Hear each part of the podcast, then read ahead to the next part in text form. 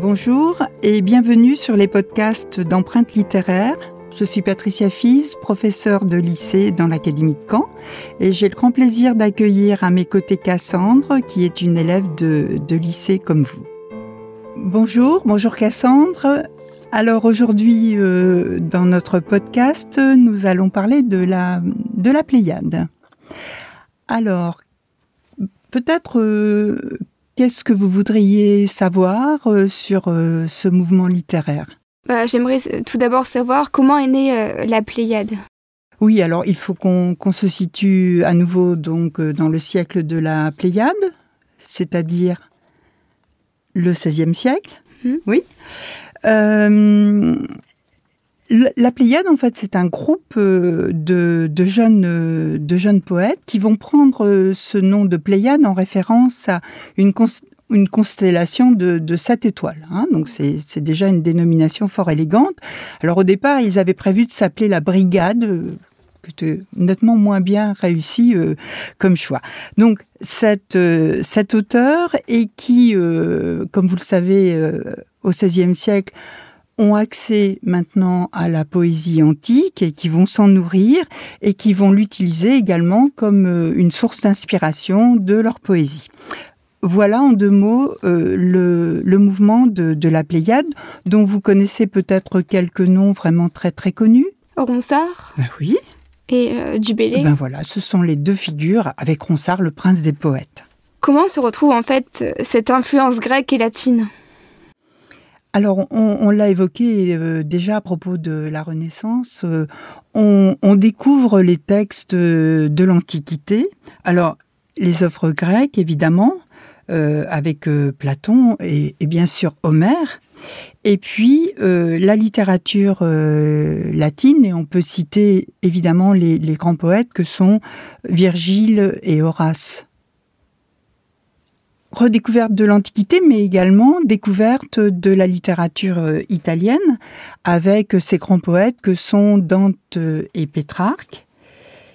Et euh, l'esthétique de la Pléiade va, va consister finalement à être à la fois dans l'imitation de ces auteurs, hein, il s'agit de faire comme les anciens, parce que c'est personne n'a fait mieux qu'eux, et puis euh, offrir une exploitation euh, personnelle de sujets. Alors les grands sujets, hein, euh, par exemple, vous pourriez citer l'amour. Bah oui, l'amour, le goût pour la nature, le temps qui passe aussi et qui va être illustré par une formule que vous connaissez peut-être, carpe diem, qui signifie Cueille le jour. Cueille le jour, oui. Et et cette, cette idée qu'il faut profiter du temps euh, quand, on, quand, on, quand on le peut encore. Alors la mission du poète, euh, elle se situe entre euh, l'inspiration divine, ses muses qui viennent lui donner des idées, et puis aussi un travail très précis sur la langue et sur le style. Et tout cela, évidemment, doit servir la gloire des poètes et leur immortalité. On a vu tout à l'heure le développement de la langue française. Quelles sont les conséquences euh, sur la littérature? Alors les conséquences, elles sont que, ben justement, on va, on va toujours être dans ce, double, cette tension entre euh, réutiliser des formes de l'Antiquité. Hein, alors on va, on va écrire des hymnes, des, des, des odes, et on va aussi se nourrir de l'Italie. On a parlé du sonnet. Hein. Le sonnet, il est né en, Italie. C'est une forme dont vous connaissez peut-être euh, l'organisation. Est-ce que vous... Euh, il me semble que c'est deux quatrains et deux tercets. Bah oui, voilà, deux quatrains, deux tercets. Donc c'est Marot qui a emprunté la forme euh, à l'Italie et puis eh ben, Ronsard et Dubélé l'ont exploité. Alors vous parliez fort justement de, de la langue française.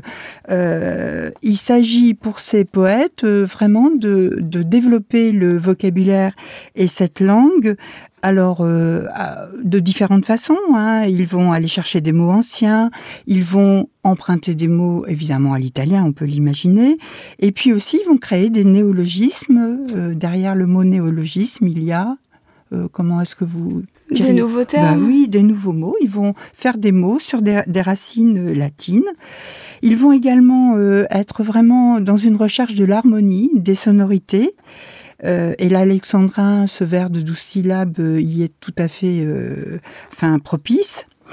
Et puis, ils vont aller jusqu'à écrire un manifeste littéraire, justement pour défendre ces idées. Et c'est le texte bien connu de Dubélé, La défense et illustration de la langue française. Donc, on a vraiment là un mouvement littéraire avec son manifeste pour la Pléiade. D'accord, merci. Donc, euh, si je dois retenir en fait quelques mots euh, de la Pléiade, ça serait tout d'abord euh, l'art italien, mais mm. aussi le modèle antique, la nouvelle mission du poète, renouveler, enrichir le français, et enfin la recherche d'harmonie. Bah écoutez, c'est parfait, Cassandre, ça a été un, un plaisir d'échanger avec vous. À bientôt. À bientôt.